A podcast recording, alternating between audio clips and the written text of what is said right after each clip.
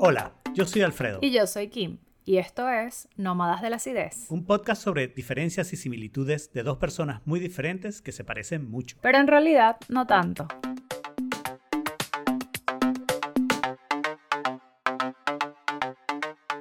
Bienvenidos a otro episodio bono de Nómadas de la Acidez.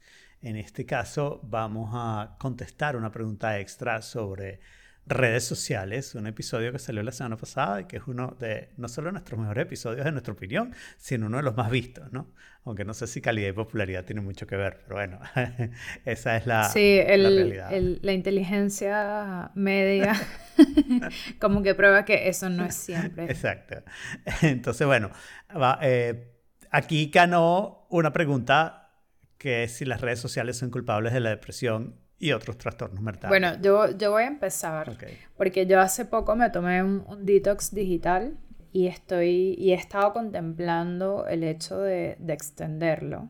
Eh, honestamente, mi relación con las redes sociales últimamente, no sé, ha estado ahí ahí. Y a ver, no siento que como que el culpable son las redes sociales vuelvo a poner siempre el énfasis en que el culpable es uno. El problema es que yo sí siento que hay un tema y, y, ahí otra vez el culpable es uno porque uno es el usuario. Y a ver, a mí me da risa la gente cuando como que critica ciertas cosas en las redes sociales. No, es que lo único que vemos es perfección y lo único que vemos son modelos de Instagram y bla, bla, bla. Ok, ¿quién sigue a los modelos de Instagram? Ok, porque hay muchas cuentas que te hablan de cosas súper reales. Hay muchas cuentas que, que son súper informativas, etcétera, etcétera, etcétera. Entonces, claro, hay un tema ahí de que obviamente el que crea esa burbuja de contenido eres tú, porque al darle follow a algo, el que está, o sea, tú le estás dando poder de visibilidad a eso que elegiste, ¿no? Pero sí es verdad que es súper fácil como caer en la tentación de decir yo voy a seguir esta modelo en Instagram o a ver puras cosas aspiracionales. O por ejemplo, en mi caso, que soy, yo soy muy estética, es súper normal ver muchas cosas de diseño, o sea, de, diseño y, ver cosas carísimas y decir, verga, si yo me quisiera comprar todas estas cosas, no me alcanza mis ingresos, ¿no? Es súper fácil caer en eso, pero yo no siento que toda la... Yo, a ver, yo creo que hace, facilita que tú puedas tener depresión y facilita algunas cosas, pero culpable no es. Definitivamente la palabra culpable no es y la demostración más simple, antes de las redes sociales existía la depresión, existían otros trastornos mentales. Entonces, evidentemente, las redes sociales no son las responsables de estos hechos. Lo que yo sí creo es que en cierto sentido, eso que describes, y otras cosas, sí hacen que las redes sociales hayan como sacado a la superficie la manera en que la sociedad trata la depresión y, los otros trastornos mentales, ¿no? Y sí tienen un efecto en las personas que lo sufren, ¿no? Porque cuando tú estás tratando de salir de una depresión, es muy fácil hacer lo que dices, voy a buscar cosas aspiracionales, voy a buscar no sé qué, cuando estás tratando de, recuperarte, ¿no? Y, y, empiezas a llenar ese bubble, ¿ok? Y cuando vuelves a caer en la depresión, ese bubble te afecta mucho más, ¿no? Porque te pone un contraste entre lo que tú estás viendo y lo que estás viviendo. Claro, totalmente. Pero, pero ahí, ahí también hay un tema de que nosotros como usuarios igual somos muy responsables al respecto, porque, porque a veces nos están pasando cosas y no somos capaces de comunicarlo. Mm. Entonces, en el momento en el que tú lo comunicas, igual tú estás rompiendo esa burbuja de perfección y a mí en particular lo que me ha pasado, yo soy una persona súper rara en términos de redes sociales porque yo puedo postear un, un chiste súper ácido o una cosa así como súper morbosa, no sé, cualquier cosa. Y de repente, de vez en cuando, tengo unas frases así como súper deep y de repente hay una foto mía sacando la lengua. Como que todas mis personas... He visto las tres cosas, las he visto en tus redes sociales, así que puedo confirmar. Sí, sí, sí, o sea, y, y, es, y es, como, como que mi, mi, primera historia es puede ser una cosa súper profunda y de repente, no sé, una foto de un bicho y cualquier vaina. O sea, yo tengo mi cuenta privada, eso sí, pero es como bien, bien dinámico porque, bueno, esas son todas mis personalidades, esas son todas las Kimberlys que, que habitan dentro de este ser y ninguna cosa es... Pero una de las cosas que yo me he dado cuenta es que cuando uno comunica las cosas o habla de ciertas cosas, igual rompe ciertas burbujas. Entonces, tú puedes ser una tipa, eh, o sea, no sé, súper exitosa y no sé qué y todo lo demás, o, ser percibida como una, porque eso, eso también a veces es una, una diferencia. igual puedes estar pasando mal ciertas cosas o puedes opinar ciertas cosas. Entonces, es muy importante que como usuarios nosotros también nos atrevamos a romper esas burbujas. Sí. Por otro lado, yo tengo que decir una experiencia personal, ya que hablaste de, tu uso de las redes sociales, y yo creo que a mí me pasó, eh, yo sufrí de ansiedad y la manera en que empecé a usar las redes sociales era una manera muy controlada por la ansiedad. Y cuando empecé a tratar de recuperarme la ansiedad, una de las cosas que tuve que hacer fue volver a pensar cómo estoy usando las redes sociales y por qué me producen este efecto. En particular Facebook y Twitter. Yo Facebook lo que hice fue, me di cuenta que era una manera simplemente de, primero, robarte información y segundo, de tú como hacerte publicidad. Entonces lo primero que hice fue tratar de tener la mayor cantidad de amigos posibles. Llegué a estar cerca de 5.000 en algún momento, que es el máximo en Facebook, ¿no? Solamente para promocionar las cosas que yo quería promocionar y, y, no puse ninguna información mía. De hecho, hasta el día de hoy, Facebook oficialmente no tiene ni mi número de teléfono, ni mi email, ni la ciudad en la que nací, ni ninguna información certera sobre mí. Tiene donde vivo, es lo único que, que, que tiene correcto, ¿no? Y por otro lado, Twitter. En Twitter yo creé una burbuja muy, muy mal creada que evidentemente aumentaba mi ansiedad. Yo dejé de usar Twitter y reduje la gente en Facebook. También reduje la gente en Instagram. E Instagram es prácticamente la única red que yo utilizo.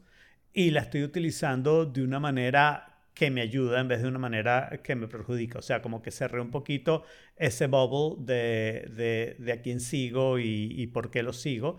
Y lo tengo hasta muy controlado para evitar salirme de, de, ese aspecto. Creo que ya lo he dicho aquí, que yo, tengo, yo sigo como a 150 personas y no más de 25 puede ser personas que no me sigan a mí. O sea, que yo no puedo tener estas cuentas así como especiales, sino solo esas 25 y las tengo que cuidar mucho, ¿no? Porque tengo que decidir si quiero dejar de ver a John Mayer para empezar a ver a ese Instagram model que nunca me va a seguir, ¿no? Entonces, trade-offs. Aquí hay un tema que ahorita que lo dices, yo no creo que eso tenga que ver nada más con la, o sea, con, no es un tema de las redes sociales, porque eso de quién selecciono yo en mi burbuja, y aquí, y aquí voy un poco algo, o sea, retomando algo que dije en el, en el episodio de adicciones, que muchas veces, o sea, la adicción y la depresión obviamente tienen cosas en común, pero hay un tema con la depresión en particular que es como falta de conexión. Mm.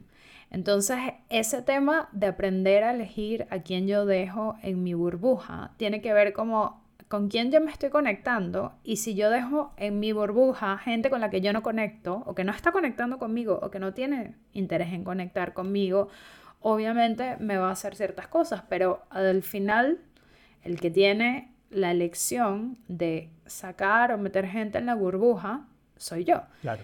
Y esto pasa también en la vida análoga. O sea, yo no sé cuántas personas yo conozco que no quieren hacer filtro de selección de sus amigos, de sus entornos, de su familia y sufren la misma, la misma depresión. Yo lo que siento que lo que puede hacer las redes sociales es o facilitarlo o amplificarlo. Mm. O sea, un efecto lupa.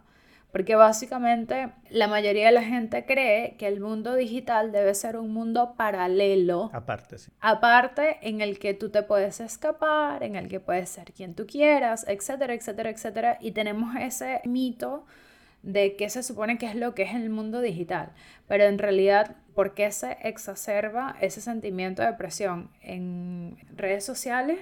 Es porque básicamente tú estabas esperando que, claro, tu realidad virtual fuera distinta y que tú pudieras ser quien tú quieras y pudieras venderle a la gente el humo que tú quieras, pero en realidad termina siendo otro reflejo de lo que tú estás viviendo en tu vida cotidiana. Es decir, yo no conecto bien con mis amigos, no conecto bien con mi entorno, no he, no he sabido seleccionar y en lo digital tampoco y me estoy sintiendo exactamente igual que como me siento con respecto a otras cosas. y puede ser que tengas razón que en, el caso de la depresión, esa dificultad de conectar te hace casi imposible conectar en la, en la vida real y entonces sientes como que hay una especie de conexión en, la, en las redes sociales, pero al final, si no lo incorporas a tu vida, es una conexión falsa que al final te va a hacer peor. Claro, y, y aquí hay otra cosa también bien importante, o sea, yo siento que hoy en día hablamos muchísimo más de depresión, de salud mental, de, tener conversaciones profundas Y eso también yo siento, al menos yo, lo he adquirido a través de redes sociales. También. Porque las conversaciones se han abierto. Entonces es un tema de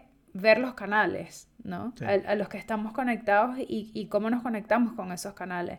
Porque parte de la aceptación y de, del, abrir esas líneas de conversaciones ha sido porque, bueno, se ha tomado un espacio de eso en redes sociales. Entonces, me parece que es como muy contrastante que por un lado hablemos, estemos más dispuestos a hablar de depresión, etcétera, etcétera, al mismo tiempo que le echamos la culpa a exactamente el mismo medio que nos permitió volver esta conversación una conversación natural. Cierto.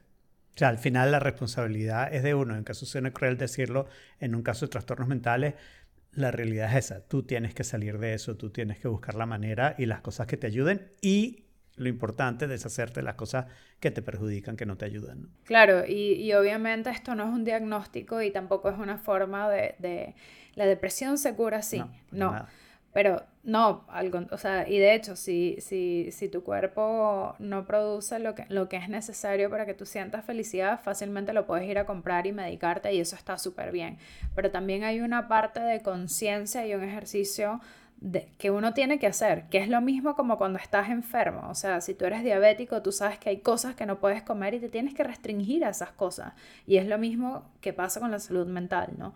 Entonces es, es básicamente tener conciencia de, bueno, yo estoy enfermo de esto y, y estas son las medidas que yo tengo que tomar al respecto.